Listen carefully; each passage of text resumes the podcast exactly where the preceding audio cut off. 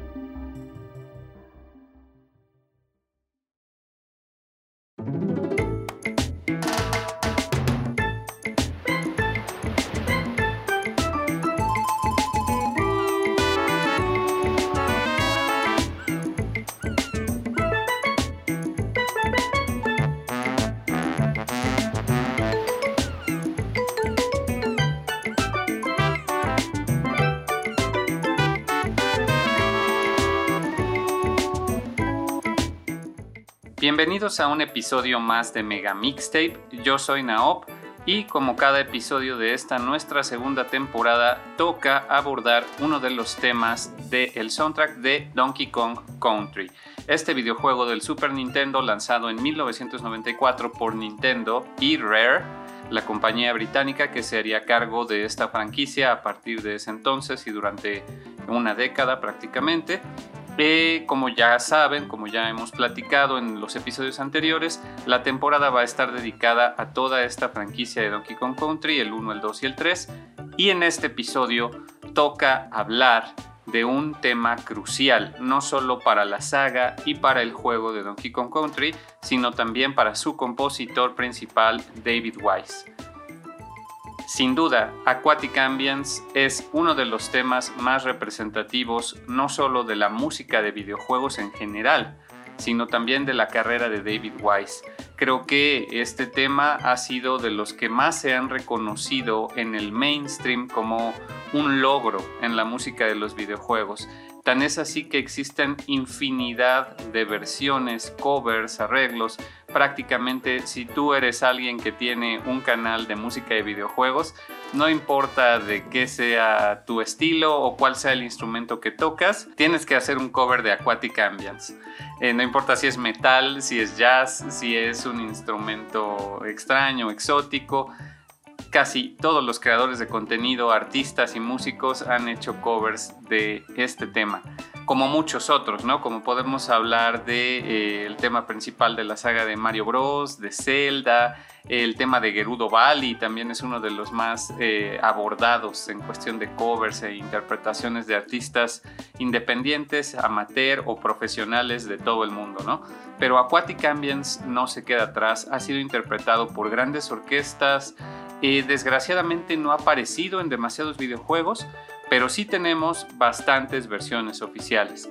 En este episodio, además de escuchar las versiones oficiales, vamos a escuchar al final algunos arreglos, algunos podrían considerarse oficiales, otros ya más recientes, pero eh, va a ser hasta el siguiente episodio cuando dediquemos un programa enteramente a todas las versiones eh, de arreglos y remixes de artistas independientes de todo el mundo que yo les puedo recomendar. Mi selección de mis versiones favoritas de Aquatic Ambience se las voy a regalar en el próximo episodio, pero eh, aquí vamos a abordar únicamente las versiones oficiales y alguno que otro arreglo. Esto debido a que, como les comento, hay una infinidad de versiones.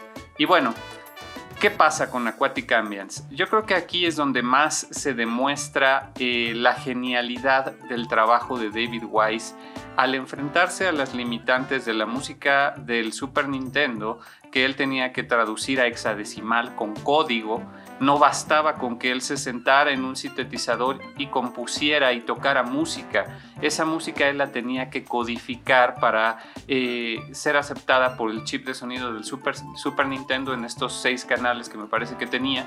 Tenía que reinterpretarla de esa manera.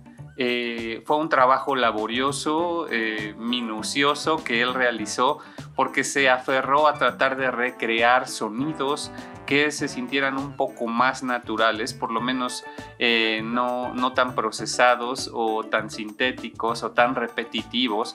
Y por el contrario optó por componer melodías que pues como vimos por ejemplo en el caso de DK Island Swing, pues no eran tan fácil de lupearse o de, o de ser algo recurrente y corto. Eran melodías bastante complejas, bastante cambiantes. El resultado se, se ve por completo en esta pieza de Aquatic Ambience. Como ya lo escucharon al principio, te transporta inmediatamente a otro mundo, a un mundo bajo el agua, a un mundo pristino, cristalino, prácticamente pueden eh, ver esas imágenes del fondo del mar. Y a pesar de que ya había juegos ambientados en el fondo del mar o con niveles submarinos, este tema realmente te transporta a ese ambiente. Es un ambiente relajado, contemplativo, eh, minimalista, eh, con reverberancias y que eh, a diferencia del tema que estamos escuchando de fondo de Simian Segway de Donkey Kong Country Returns, no tiene ese estilo festivo de playa que a lo mejor se podría esperar de un nivel acuático, ¿no? En otras circunstancias. Aquí David Wise le apuesta todo a la música ambiental, a la música electrónica, a algo que posteriormente quizás conoceríamos como el synthwave, eh, cuando todavía no existía, música electrónica y ambiental. Él mismo ha confesado que en aquel entonces su inspiración prácticamente vino de compositores como Jean-Michael Jarre o como eh, Vangelis. Entonces se trata de música electrónica de aquel entonces, de los noventas, súper identificable, ochentas, noventas, este periodo donde la música electrónica estuvo en auge y que ahora estos estilos como el synthwave tratan de emular con la nostalgia que eso implica, ¿no?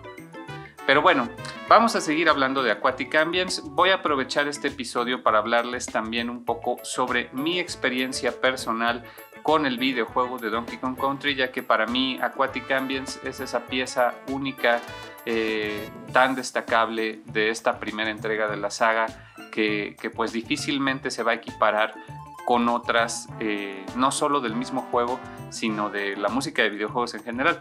Así que voy a aprovechar este motivo episodio para hablarles un poco de mi experiencia con Donkey Kong Country, pero antes de eso vamos a escuchar otra versión más, en este caso de Donkey Kong Land viene la parte chiptune.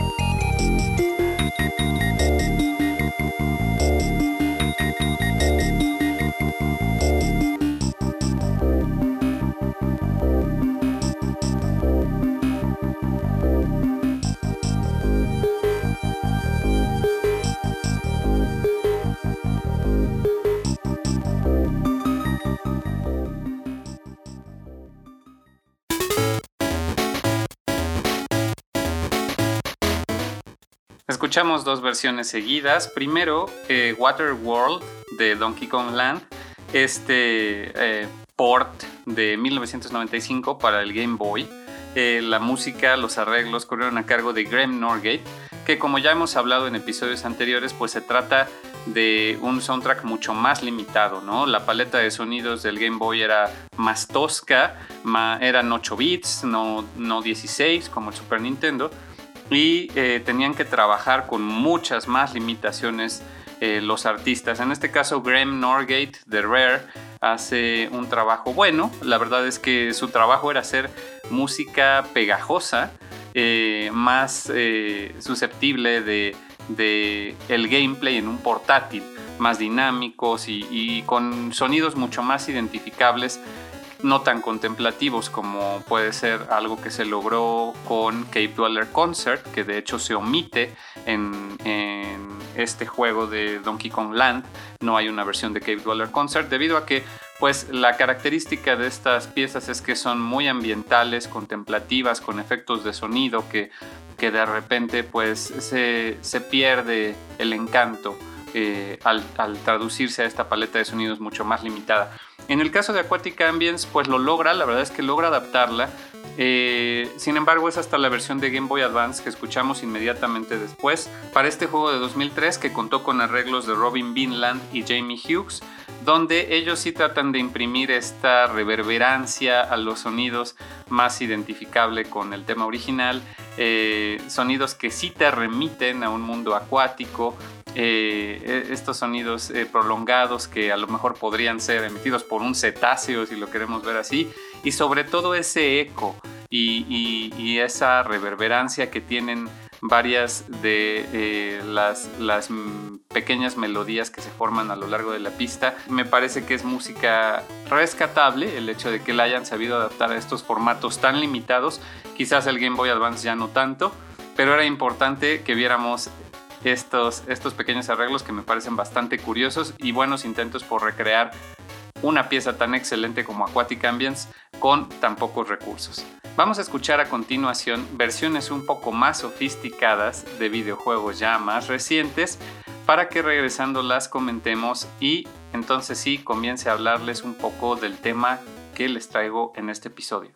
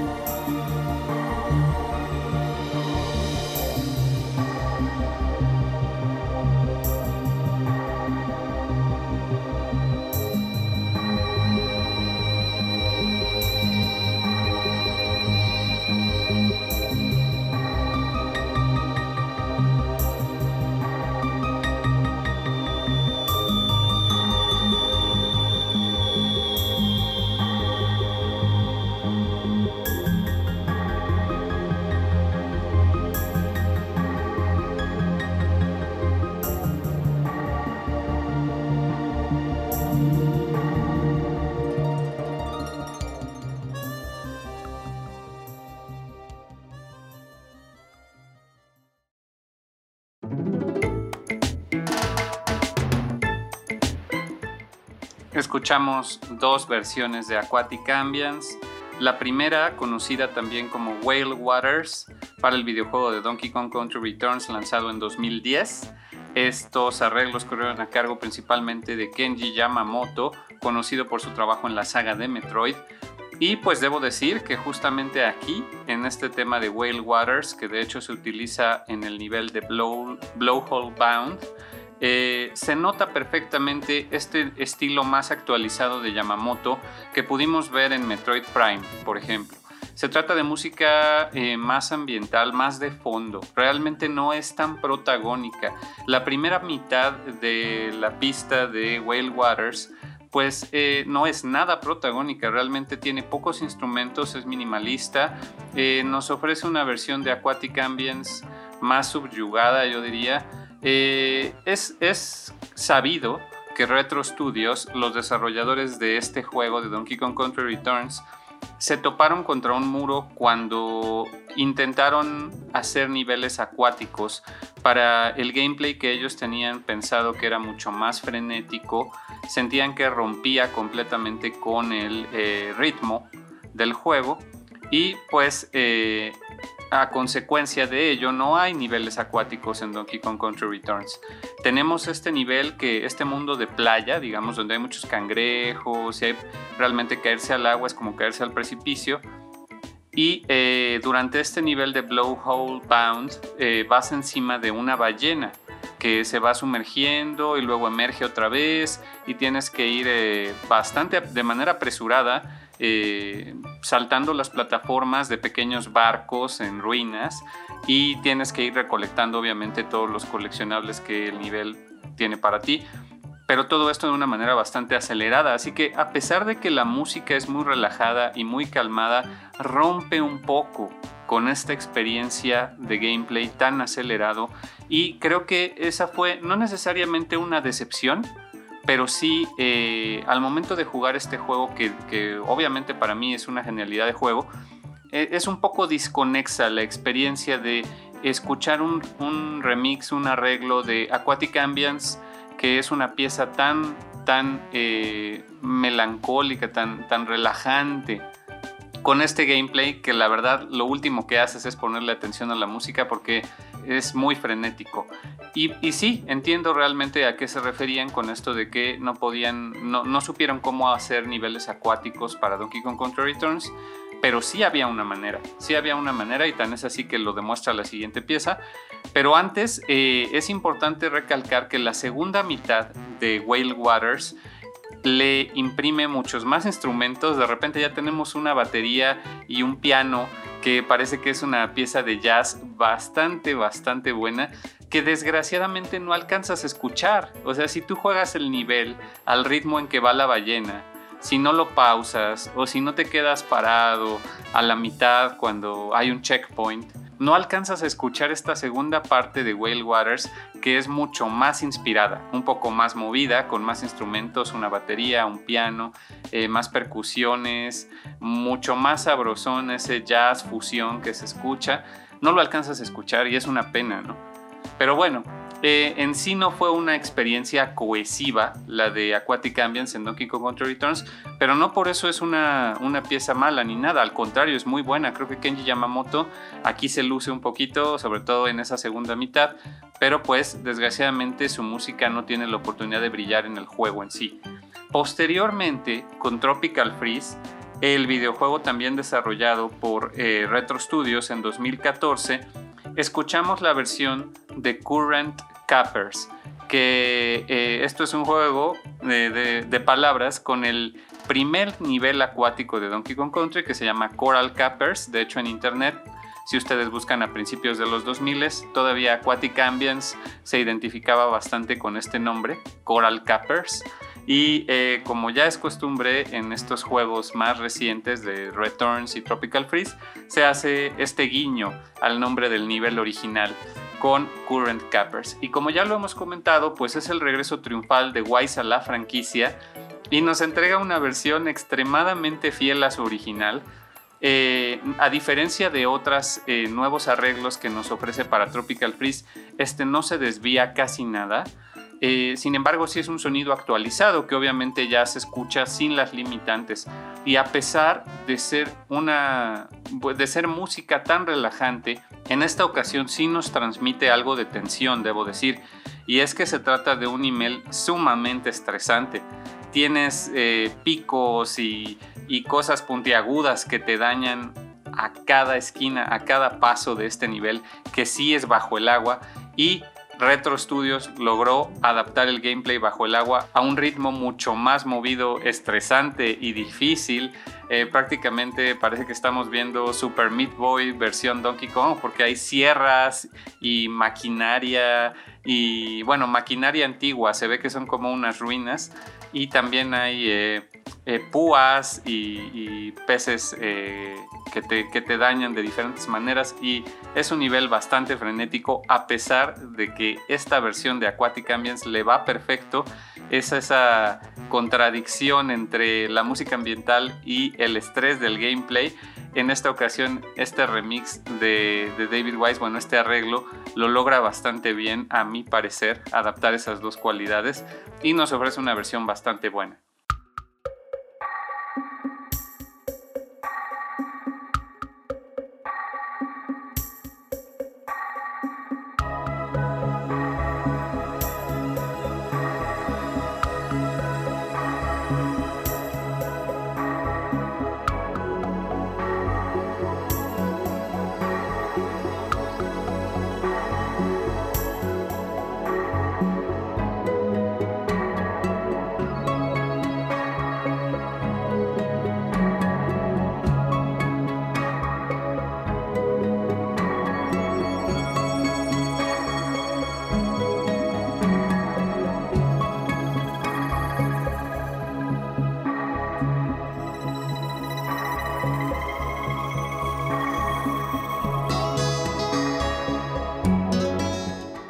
Antes de continuar con más versiones, hasta aquí llegan las versiones oficiales, ya no ha habido más apariciones de Aquatic Ambience en videojuegos, sí las hay con arreglos, algunos de ellos oficiales, pero yo les quiero comentar un poco sobre mi experiencia con Donkey Kong Country. Voy a aprovechar este episodio para eh, hacer un poco de reminiscencias. Vámonos a 1994. Bueno, primero a 1993. He de confesarles que a mí el Super Nintendo me llegó un poco tarde, como realmente la mayoría de consolas en mi vida a mí no me llegan el día de lanzamiento, ni siquiera ahora que soy un adulto y puedo costearlas por mis propios medios, eh, acostumbro comprarlas en el día 1. Eh, ahora quizás es una cuestión de, de, principios por esperarme a que salga una versión más perfeccionada, pero cuando eres niño, a ti pues se te queman las habas por ya poner tus manos en ese control de una consola que te llevan anunciando con sus campañas de publicidad y, que has visto en la casa de tus amigos y que ya pudiste probar y que, no tienes. Siempre estás ansioso de ya tener esa consola y a mí me pasaba mucho esto de niño. Yo tuve una figura materna que en realidad era mi tía abuela quien eh, durante toda eh, su vida me procuró a mí este, este vicio de los videojuegos. Ella fue prácticamente quien más eh, fomentaba el hecho de que yo tuviera consolas y videojuegos y pues yo le estoy muy agradecido. También tuve una tía y, y su pareja de aquel entonces que vieron en mí esta pasión por los videojuegos desde que yo tenía mi pequeño family pirata que me compraron en el tianguis afuera de Metro Chilpancingo con eh, que vendían estos cartuchos pirata que parecían más a los del Famicom que a los del Nintendo, que a mí me encantaba ver los puestos llenos de cartuchos de colores y escoger, escoger los que más me llamaron la atención. Eh, pues siempre tuve esta consola pirata, digamos. Tenía un adaptador incluso para jugar juegos originales. Era una cuestión que aquí en México fue súper, súper eh, delicada el hecho de la piratería. Posteriormente llegaría a la tienda Nintendo y eh, habría como más control en esta cuestión. Todavía siguió habiendo piratería en, diferentes tianguis eh, del país, pero para 1993, dos años tarde, digamos, mi tía y su pareja de aquel entonces me regalarían un Super Nintendo que pues para mí fue el mejor regalo que pude tener en aquel momento. Recuerdo que quizás haya sido cerca de Navidad, algo así, y pues yo estuve como loco jugando Super Mario World, eh, también tuve el videojuego de Aladino, que yo en ese entonces era muy fan de las franquicias de Disney. Yo tenía 7 años, estaba en primero de primaria y eh, pues disfrutaba mucho jugando juegos de Disney, juegos de franquicias conocidas como Tortugas Ninja, Tiny Toons. Prácticamente le saqué jugo a mi Super Nintendo con dos juegos, Super Mario World y Aladino, y tenía la consigna de que si no los terminaba no me compraría nuevos juegos. Posteriormente vino Mega Man X, pero ese más bien fue porque un día de la pareja de mi tía me regaló una caja llena de videojuegos que incluían cosas como Mega Man X, Demon's Crest, Super Metroid. Muchos de ellos me dieron miedo. Por ejemplo, yo prendí Super Metroid y lo jugué y me dio mucho miedo y lo dejé y agarré mejor Mega Man X, ¿no? Y para 1994 yo ya era alguien que consumía Nintendo por los poros. O sea, fue el lanzamiento del programa de Nintendo Manía en, en TV Azteca mi tía que me regaló el Super Nintendo afortunadamente trabajaba en esa televisora en aquel entonces y yo pude ir al estreno de Nintendo Manía y obtener un montón de regalos, incluido la revista Club Nintendo, que entonces comencé a, comprar a partir de ahí un reloj con la forma de un Game Boy, por ejemplo.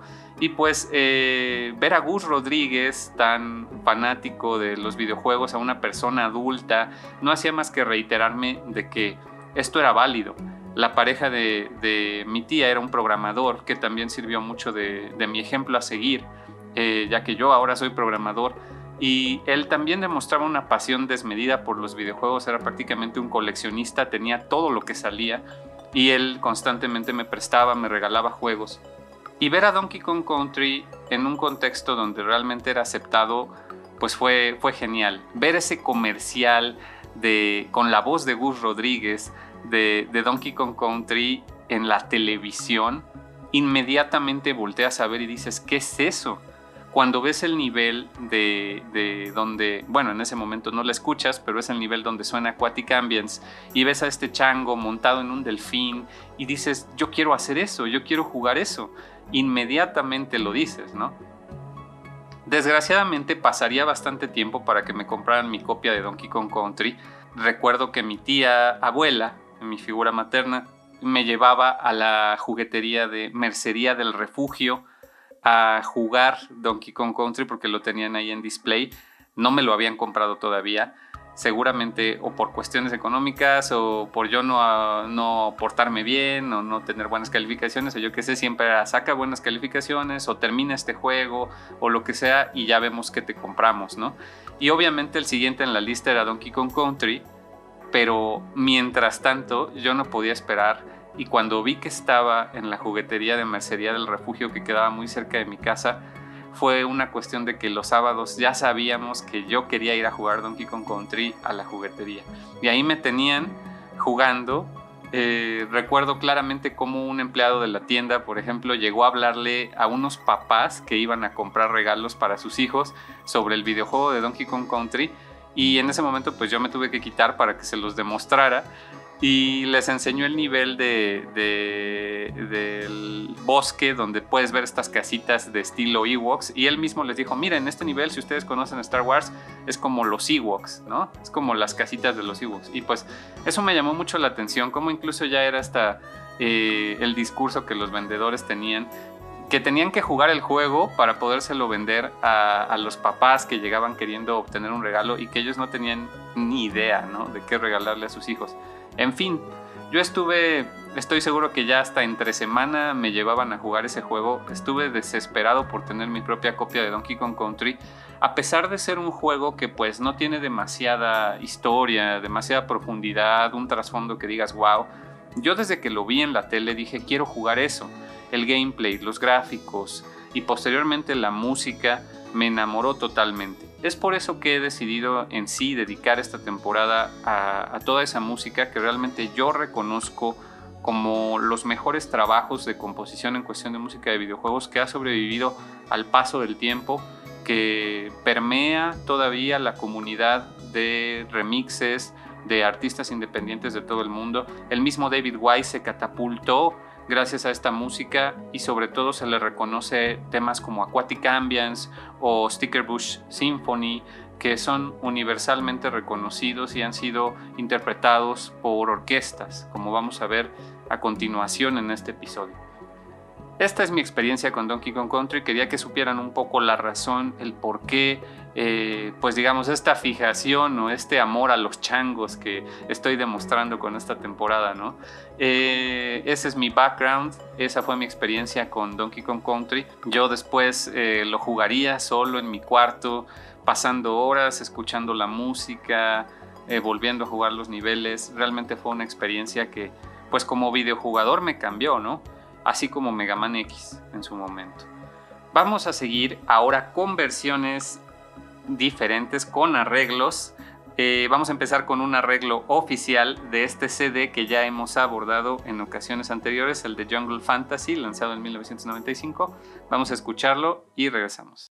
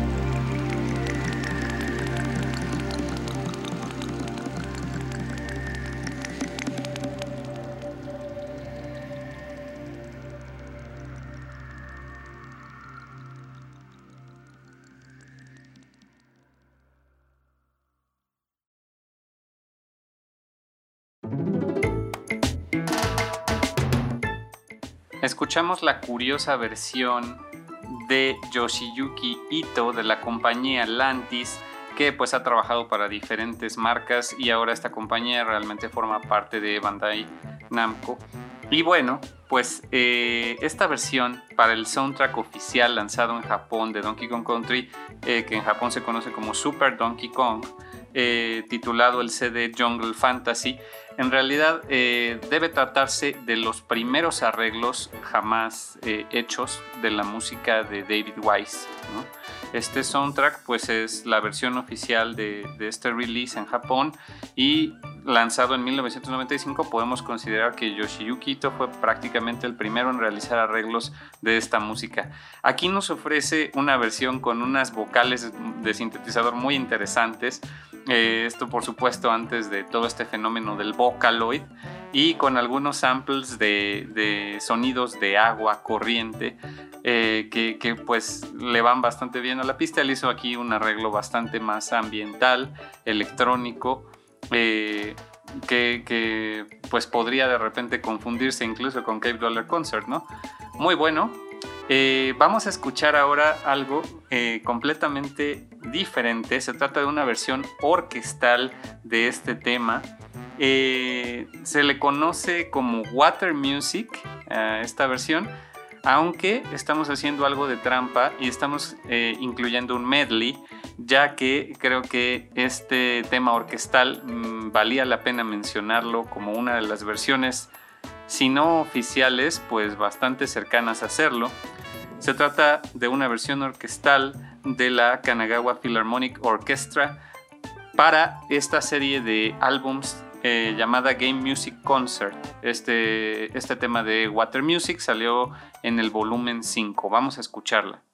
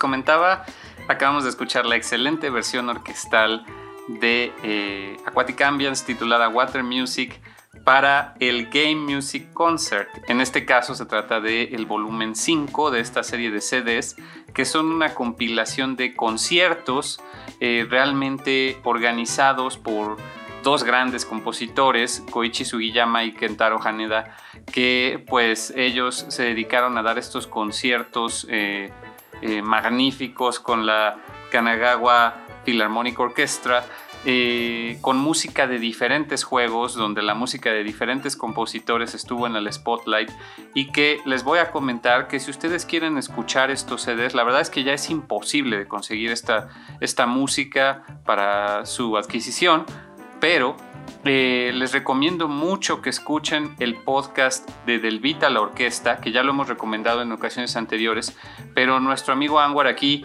hizo un esfuerzo increíble por conseguir estos CDs y eh, reseñarlos en su programa, así que los pueden escuchar prácticamente los cinco ahí en el programa de Del Vita la Orquesta para que sepan también más información sobre estos conciertos y sobre todo lo que implicaron en su momento.